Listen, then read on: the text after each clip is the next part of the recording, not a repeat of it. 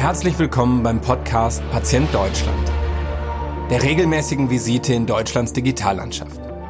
Mein Name ist Carsten Glied. Wir arbeiten mit unseren Unternehmen daran, die Welt durch clevere Digitalisierung und nachhaltig entwickelte Software jeden Tag ein Stück besser zu machen. Und jetzt legen wir das Stethoskop an. Viel Spaß beim Reinhorchen in diese Folge.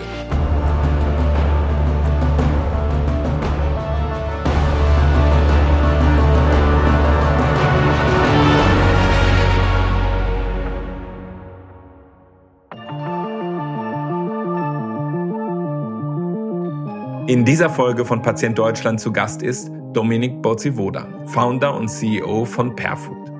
Perfood beschäftigt sich mit dem Glukoseanteil im Blut, genauer gesagt damit, wie viel positive Effekte es hat, wenn man ihn mit der Technologie von Perfood niedrig und stabil hält.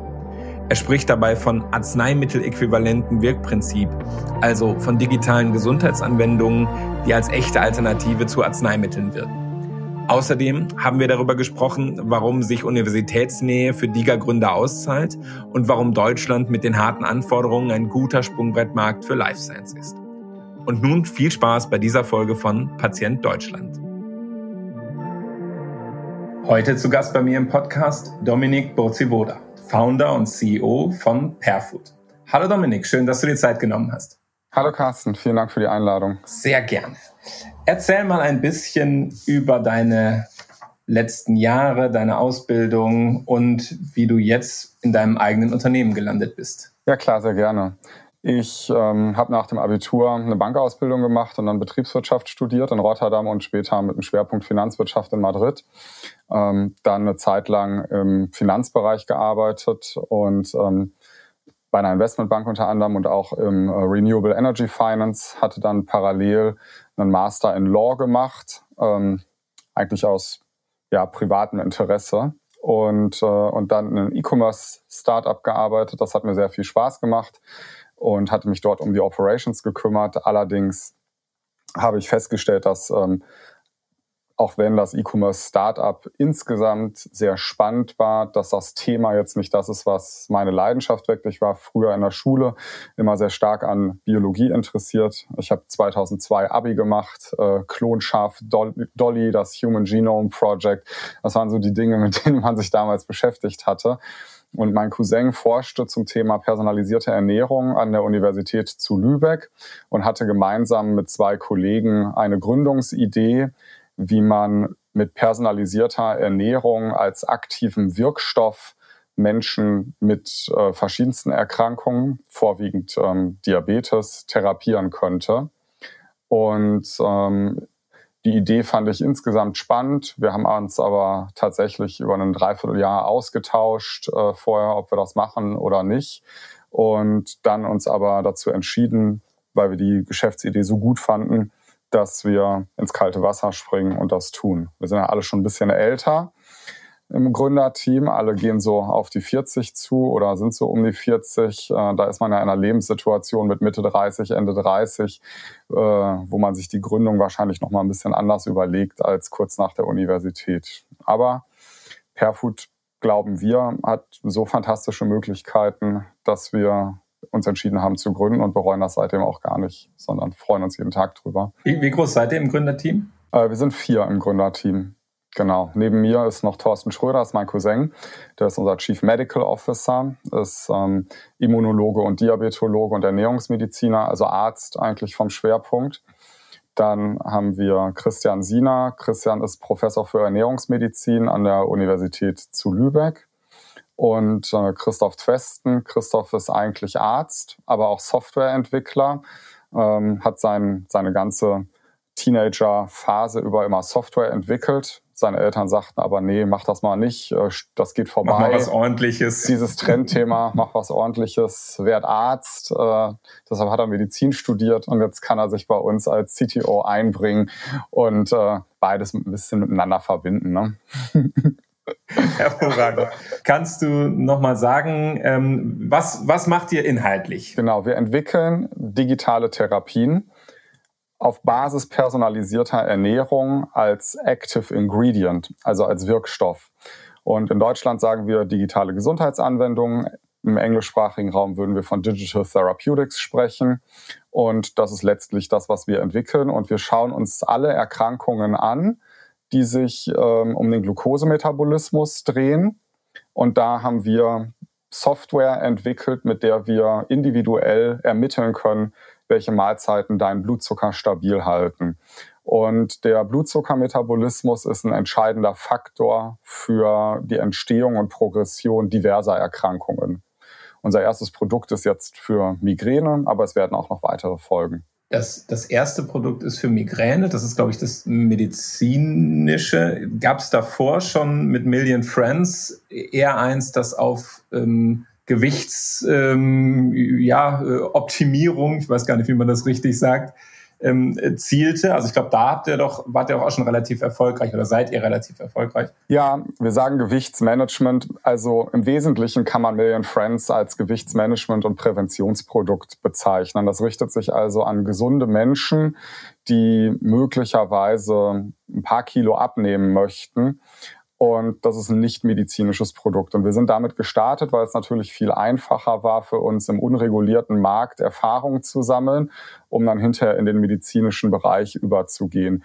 Man kann das ein bisschen vergleichen mit der Reise, die Unternehmen wie Happify oder Calm oder Headspace auch hinter sich haben.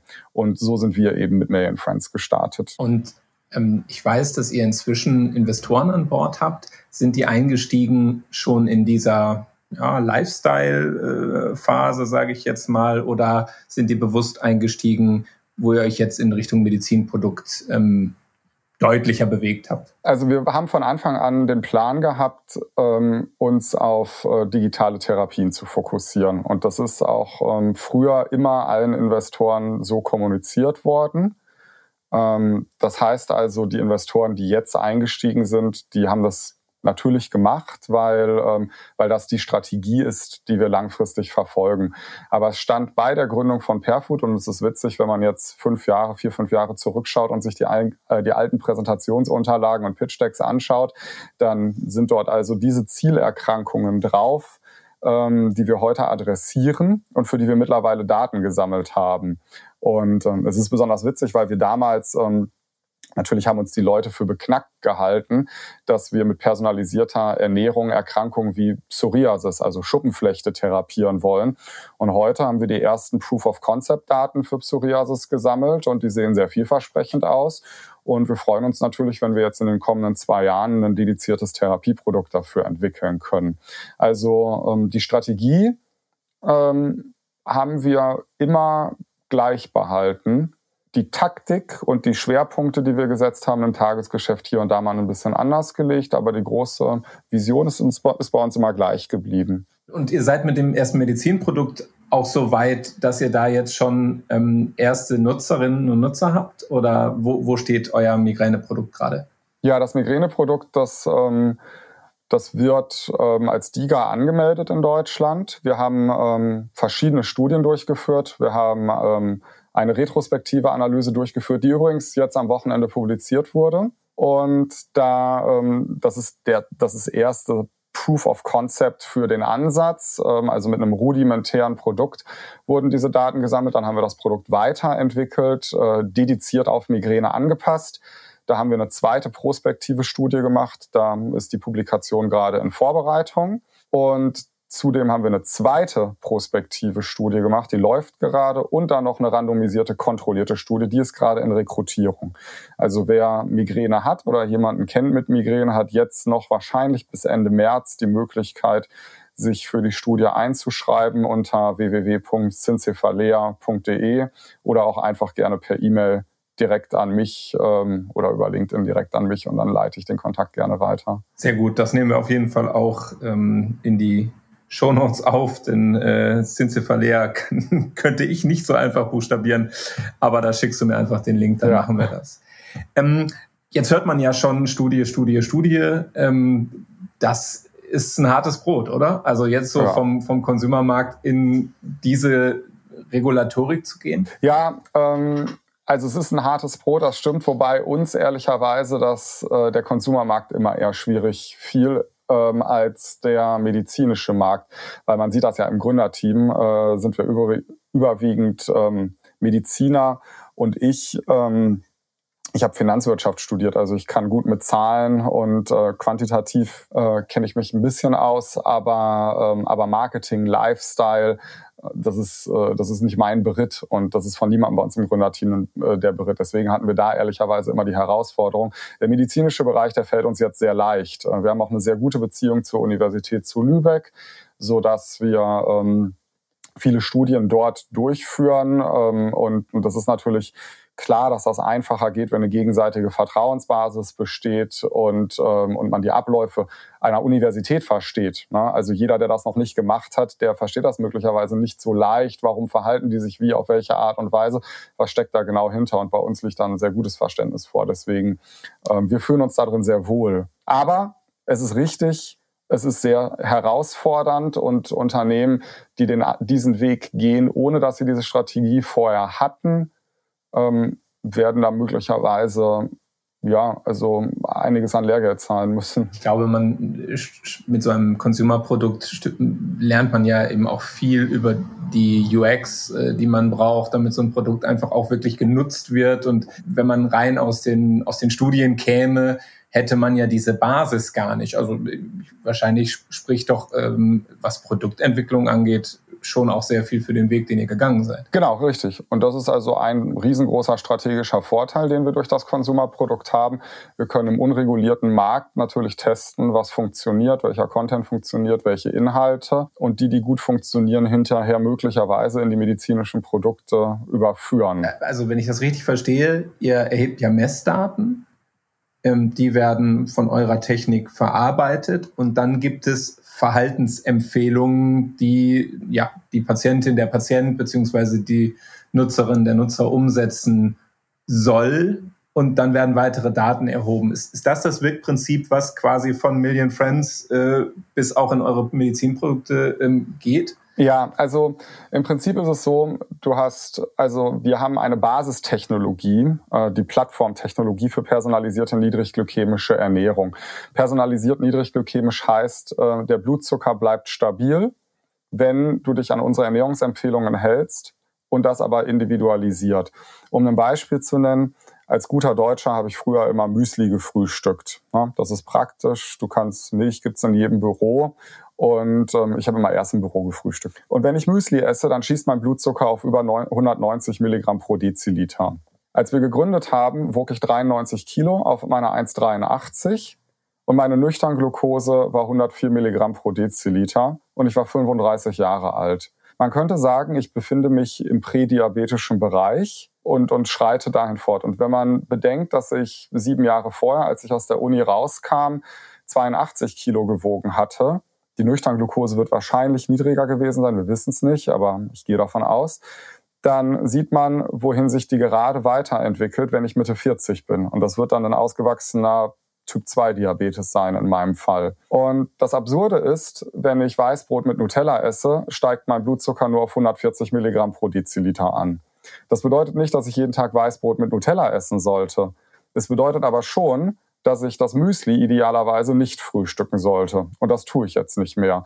Und das ist aber vollständig individuell. Also es gibt Menschen, die sagen, naja, liegt es vielleicht an der Laktose, dem Zucker in der Milch oder liegt es an den Kohlenhydraten im Müsli? Normalerweise wird Müsli, und ich rede hier von wirklich so Premium-Sportler-Müsli, also ähm, keine Zuckergranate. Ähm, normalerweise gilt das als gesundes äh, Lebensmittel, das reich an Ballaststoffen ist und langkettige Kohlenhydrate beinhaltet. Also wenn du zu einem Ernährungsberater gehen würdest und sagen würdest, du steigst jetzt um auf Müsli morgens zum Frühstück, dann würde die Ernährungsberatung dir davon erstmal nicht abraten. In meinem Fall ist es aber so, man muss mir ganz klar davon abraten. Und das ist vollständig individuell. Es gibt natürlich Menschen, die kommen damit wunderbar zurecht. Und ich habe das weggelassen, habe seitdem sechs Kilo verloren, bin bei 87 Kilo now. Ich halte die auch mehr oder weniger plus minus zwei Kilo seit vier, fünf Jahren. Also dieses Trajectory der Gewichtszunahme äh, gibt es nicht mehr. Und meine Nüchternglucose ist bei ungefähr 90 Milligramm pro Deziliter. Also sehr gesund. Man kann also sagen, mein Prädiabetes im Anfangsstadium hat sich zurückgebildet, so dass ich heute gesund bin und ähm, ja. Und diese Basistechnologie Dafür haben wir Algorithmen entwickelt, denn es ist nicht so einfach, äh, die Glukoseantwort auf eine Mahlzeit zu analysieren, denn du hast sehr viele Störfaktoren, Sport, Schlaf, Stress etc. Und du möchtest natürlich ein robustes Ergebnis erzielen. Das heißt also, jedes Mal, wenn du eine Mahlzeit verzehrst, dann möchtest du dasselbe Ergebnis haben, ob das jetzt gut ist oder nicht.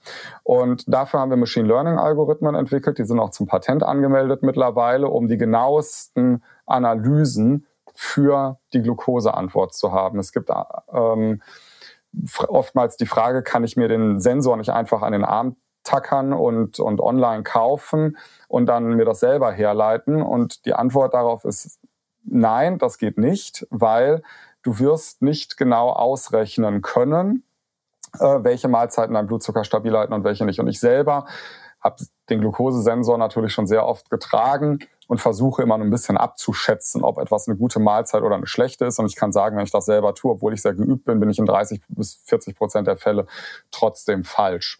Und wir nehmen also diese Basistechnologie und kombinieren sie mit erkrankungsspezifischem Content, mit erkrankungsspezifischen Inhalten, die man ansonsten auch in anderen Digital Therapeutics wiederfinden würde. Im Falle von Migräne beispielsweise sind Atemübungen, Entspannungsübungen, die eine, eine gute Trinkmenge von Wasser, ein Kopfschmerztagebuch, Bewegung sind hilfreich. Und Migränepatienten sind typischerweise oder in, der Mehrheit weiblich und zwischen 30 und 50 Jahre alt. Und hier hat man also die Chance, den Content in der App genau auf diese Zielgruppe anzupassen. Ja, und ich glaube, das ist ein entscheidender Faktor für Digital Therapeutics. Wenn du ein Arzneimittel hast und es führt eine Studie durch und die ist nicht erfolgreich, dann ist das tot. Im Digital Therapeutics Bereich hast du aber die Chance anzupassen, zu schauen, was sind deine Responder, was sind die Non-Responder und warum sind es Non-Responder und kannst tiefer einsteigen. Das ist nicht direkt tot. Und das ist was, was sehr vielversprechend ist, weil ich glaube auch, da wird in Deutschland und weltweit die Reise hingehen.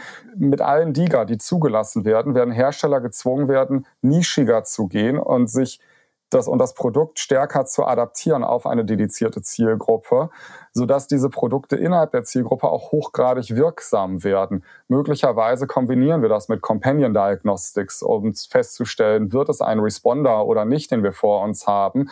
Und das führt dazu, dass Patienten schneller einen besseren therapeutischen Erfolg erzielen können. Und ich glaube, das ist eine sehr spannende Entwicklung, die wir da haben. Mhm bevor wir da ein bisschen weiter einsteigen, gehen wir noch mal einen Schritt zurück. Ihr habt ähm, einen, ähm, ja, wie, wie, kommt ihr nochmal an die Daten? Also du hast ja eben schon gesagt, es gibt einen Sensor und, und dann gibt es eine App und also wie muss ich mir das in der Praxis vorstellen? Wenn ich jetzt hier deine sieben Kilo abnehmen äh, will, was, was passiert da? Du erhältst von uns einen Glukosesensor. Da gibt es verschiedene auf dem Markt. Ähm, es gibt welche von Abbott oder von Dexcom. Wir können mit verschiedensten Produkten ähm, arbeiten. Es gibt auch Startups, die daran arbeiten, mit denen wir uns auch austauschen. Und dann applizierst du diesen Sensor an deinem Oberarm und trägst den für 14 Tage. Parallel dazu führst du ein Ernährungstagebuch. Äh, du notierst auch Sport, Schlaf, Medikation. In äh, eurer App mache ich das. Symptome, das machst du mit unserer App. Genau, mhm. das ist die Basis, das ist in jedem Produkt ähnlich. Mhm. Wenn du eines der Medizinprodukte verwendest, dann hast du zusätzlich noch erkrankungsspezifische Dinge, die erfasst und kontrolliert werden. Ne? Wie im Fall von Migränen, ein Kopfschmerztagebuch, Atem, Meditationsübungen etc. Und nach 14 Tagen erhältst du eine Auswertung, welche Mahlzeiten deinen Blutzucker stabil halten und welche dir sehr starke Schwankungen geben. Und letztlich geht es dann darum, dass du die Mahlzeiten, die den Blutzucker stark schwanken lassen, gezielt weglässt und durch andere ersetzt. Wie in meinem Fall also das Müsli zum Frühstück habe ich jetzt ersetzt durch Joghurt mit Nüssen und, äh, und Honig. So, das ist, und das hält meinen Blutzucker stabil. Das ist jetzt für mich eine gute Geschichte gewesen. Und so würden wir das auch für dich individuell ermitteln. Und wenn du dann diese Ernährungsempfehlungen umsetzt, stabilisiert sich dein Blutzucker. Und mhm. damit ähm, reduzieren sich Entzündungsreaktionen im Körper, denn starke Blutzuckerschwankungen sind gekoppelt an starke hormonelle Schwankungen. Insulin ist das bekannteste, aber auch äh, CGRP, PARCAP, ähm, Androgene, IGF-1, äh, verschiedenste äh, Hormone. äh, die letztendlich über starke Schwankungen zu Entzündungsreaktionen führen können. Und diese Kette wird also runtergedrückt. Wir sagen immer, das, was wir machen, das ist ein Arzneimittel-äquivalentes Wirkprinzip, weil wir im Prinzip genauso in den pathologischen Mechanismus der Erkrankung eingreifen, wie es oftmals Arzneimittel tun. Nur wir machen das nicht auf molekularer Ebene, sondern vorgelagert über personalisierte Ernährung. Und ihr habt, ihr seid ja sehr forschungsnah, hast du ja eben schon mal beschrieben. Das heißt, jetzt geht ihr mit dem Basisprodukt hin und überlegt euch, welche Erkrankungen haben ihre Ursache unter anderem oder möglichst stark, sage ich jetzt mal, in diesem äh, Glukosespiegel und das reichert ihr dann an. Das heißt, wir werden von euch in den nächsten Jahren ähm, zig Marken sehen, die jeweils auf verschiedene Erkrankungen abzielen. Kann man das so sagen? Genau, das ist der Plan zumindest. Also ähm, es gibt für viele Erkrankungen Forschung, die auf äh, generelle niedrigglykämische Ernährung abgestellt sind. Also sowas wie mit einem niedrigen glykämischen Index oder Low Carb oder Keto. In den meisten Studien zu ketogener Ernährung sind die Leute gar nicht in Ketose, sondern sie ernähren sich nur ultra low carb, sind aber trotzdem im Glukosestoffwechsel drin. Das gleiche gilt eben für Low Carb Ernährung oder Low GI Ernährungen. Und oftmals ist es so, dass zu den Studien eigentlich schon ganz gute Daten vorliegen. Also für Migräne gibt es beispielsweise zwei, drei Studien, die zeigen, dass so eine niedrigglykämische Ernährung Sinn macht. Allerdings haben sich generalisierte niedrigglykämische Ernährungen nicht bewährt, weil sie zum einen schwer einzuhalten sind. Außerdem braucht unser Körper Kohlenhydrate. Das ist die wichtigste Energiequelle für uns. Das Gehirn, das funktioniert quasi ausschließlich auf Kohlenhydraten. Und ähm, als Mensch habe ich immer so meine Problemchen mit extremen Dingen. Ähm, da kann man also ein großes Fass aufmachen, wo das hinführt. Und Low Carb oder Keto ist letztendlich eine sehr extreme Ernährungsform. Und da wäre ich persönlich immer ein bisschen vorsichtig. Ich würde mich nie so ernähren. Und, ähm, und wir halten es deshalb für besser, personalisiert niedrig glykämisch zu machen. Ich habe also die Vorteile einer Low-Carb-Ernährung, dass der Blutzucker stabil bleibt. Ich habe aber nicht die Nachteile des vollständigen Kohlenhydratverzichts und auch nicht die Nachteile, dass es eben sehr schwierig ist äh, einzuhalten. Und auch übrigens nicht die Nachteile, die ökologischen Nachteile. Denn ähm, Keto ist eine sehr fleisch- und fischlastige Ernährung. Und das heißt, ihr geht jetzt, hast du ja eben schon ein bisschen beschrieben, in diese, in diese Wirksamkeitsstudien. Und das Ziel ist, zumindest mit den Stand jetzt, DIGA-Anwendungen zu bauen. Also nachher auch ähm, über das reguläre ähm, Krankenkassenabrechnungssystem abrechenbare Medizinprodukte zu bauen. Genau, richtig. Und äh, als ihr gegründet habt, war das ja noch nicht in Sichtweite. Ne? Also das ist eine, eine, positive Entwicklung der letzten Jahre für euch, die, diesen Markt aufzuschließen. Genau, das ist richtig. Wenn man gründet, weiß man oftmals nicht alles und kennt den Markt nicht so gut. Und das ist sicherlich ein Vorteil. Denn ich glaube, ein, äh, ein gesundes Maß äh, an Naivität hilft einem in dieses Wasser zu springen, in das man ansonsten nie springen würde. Ja, ich I, I feel you. ja, das ist, also äh, mit Sicherheit ist das so. Ähm, aber ähm, also und gutes Timing, ne, dass sich das so entwickelt. Aber hättest du das gedacht, dass, dass äh, Deutschland da so einen Aufbruch ähm, macht? Ähm, also, dass Deutschland den Aufbruch, ich glaube, ähm, dass Deutschland das macht, hätte ich nicht gedacht. Ich dachte mir bei der Gründung, Krankenkassen werden das gut finden und werden mit uns sofort Selektivverträge dafür abschließen, um das Patienten zugänglich zu machen. Weil meiner Meinung nach sind die Vorteile digitaler Gesundheitsanwendungen, ähm, die liegen auf der Hand. Also unser Produkt, ähm, das ist jetzt ein bisschen vorgegriffen, aber und wir müssen die klinischen Daten abwarten aber es sieht danach aus, als ob es sehr, sehr gut wirkt und damit auch eine legitime Alternative zu Arzneimitteln ist, zumindest aber auch ähm, Menschen hilft, deutlich produktiver zu werden, Folgekosten zu reduzieren. Man muss berücksichtigen, wenn ich einen Migränepatienten habe, der ähm, sich personalisiert niedrigglykämisch ernährt, habe ich möglicherweise die Chance, Komorbiditäten zu reduzieren. Also der verbessert möglicherweise sein Körpergewicht, falls es anwendbar ist, oder die Schuppenflechte reduziert sich, ähm, weil es natürlich eine gemeinsame Ursache gibt. Und ich habe keine Nebenwirkungen. Bei Migräne ist es beispielsweise so, dass ähm, auf den Arzneimitteltherapien sieht man innerhalb von zwölf Monaten ungefähr 80 Prozent Therapie-Dropouts.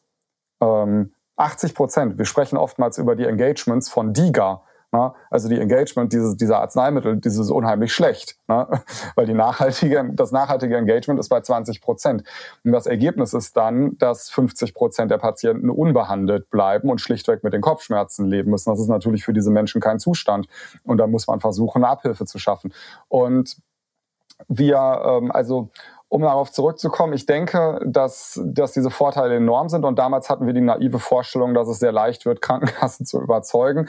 Das war aber nicht so. Und jetzt mit dem Digitalversorgungsgesetz hat Deutschland natürlich etwas geschaffen, was weltweit beachtet wird. Ähm, und wo wir die riesengroße Chance haben, in Deutschland den fortschrittlichsten Markt für die Digital Health weltweit vorzubereiten.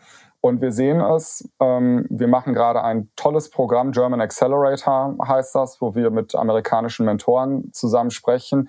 Jeder spricht über DIGA und auch das Wort DIGA ist international verstanden. Wir sehen das Interesse von amerikanischen Investoren, von asiatischen und, und äh, Investoren aus UK. Und wir sehen auch Interesse von amerikanischen Digital Therapeutics äh, Unternehmen, die mit uns in den Austausch gehen wollen, um möglicherweise Partnerschaften abzuschließen. Und das ist eine wahnsinnig tolle Entwicklung.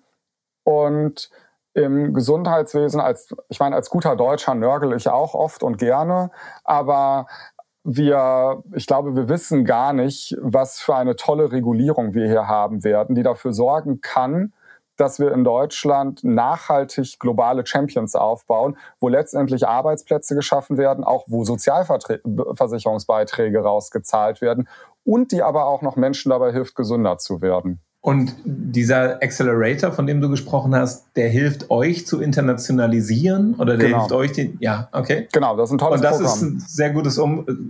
Beschreib mal noch mal ein bisschen, was äh, passiert da? Ja, das ist super. Also es ist vom Bundesministerium für Wirtschaft gefördert. Ähm, das gibt's glaube ich, schon seit 10, 20 Jahren mittlerweile. Und man erhält dort Mentoring von ähm, Amerikanern. Also es gibt dort dedizierte Büros, die auch von Amerikanern geführt werden. Und viele der, ähm, der Mentoren haben selber gegründet oder verfügen über langjährige Erfahrungen. Das Programm, das wir machen, ist dediziert für Life Science Unternehmen ausgelegt was ähm, natürlich super sinnvoll ist, denn das ist eine wahnsinnig spezielle Branche und die Regularien von Deutschland aus zu verstehen. Ist unheimlich anspruchsvoll. Und wir haben da tolle Mentoren, die uns Feedback geben und dabei helfen, den Markteintritt in die USA zu schaffen. Und das ist ähm, ein super Ansatz, weil wir sehen tatsächlich auch von VCs, insbesondere aus UK, das Interesse, dass sie sagen, wir schauen uns deutsche DIGA-Startups an, man nimmt Deutschland als Sprungbrettmarkt. Ich habe ein, erste Daten für meine Kommerzialisierung, für die Nutzung. Ich habe erste äh, Publikationen und Studien durchgeführt. Und das nehme ich und dann gehe ich damit in die USA, in den größten Gesundheitsmarkt der Welt und versuche dort Fuß zu fassen. Und das macht natürlich total Sinn, weil man wahnsinnig gute Voraussetzungen hat. Das ist was ganz anderes, wenn ich mit der FDA spreche und schon eine randomisierte, kontrollierte Studie habe mit äh, 500 Patienten ähm, wenn auch das Produkt schon im Markt ist und vielleicht von ein, einigen tausend Nutzern verwendet wird, dann sieht die FDA natürlich, boah, das ist sicher und da ist wirklich was dran. Das ist ganz anders, als wenn ich das auf der grünen Wiese mache. Das heißt, die Qualitätsanforderungen und die Studienanforderungen der deutschen DIGA, des, also des B-Farm, als Qualitätssicherungsmaßnahme und, und ja, Enabler für VC, aber auch für die amerikanischen Regulatoren. Also bei uns, genau, definitiv, definitiv, genau. Da, dann kann man ja über die vielen Studien, die ihr machen müsst, gar nicht mehr so viel fluchen. Ne? Das äh, ist dann eher da sehr drüber. positiv zu sehen. Also ich finde das insgesamt positiv, weil letztendlich ähm, am Ende des Tages, was ist denn das Interesse der Gesellschaft? Naja, wir wollen eigentlich das Maximum an Effektivität haben für das Minimum an RD-Investments. Und wenn man sich das im Pharmamarkt anschaut, dann hat man zwei Milliarden pro Arzneimittel. und die Effektivität, die bei Pharma natürlich oft extrem gut ist. Und im Digital Therapeutics Bereich habe ich aber vielleicht ein Prozent des, des Pharma-Investments äh, mit was ich in die Hand nehmen muss. Und trotzdem habe ich möglicherweise Effektivität, die vergleichbar gut ist oder für manche, zumindest für Subgruppen, auch sehr gut funktioniert. Und das ist also eine Riesenchance. Und nur, ähm, ich muss natürlich die Studien machen, weil ich damit rechtfertige, dass die Sozialgemeinschaft die Kosten trägt. Und, ähm, und das ist auch gut so. Also ich, ähm, ich freue mich darüber und ich finde, das ist ähm, ein sinnvolles Tool. Ich wünsche euch auf jeden Fall in diesem Umfeld und mit eurem Produkt alles Gute für die nächsten Monate. Da steht ja noch einiges an. Und äh, vielen Dank, dass du dir heute die Zeit für mich genommen hast. Danke dir, danke dir, Carsten. Vielen Dank.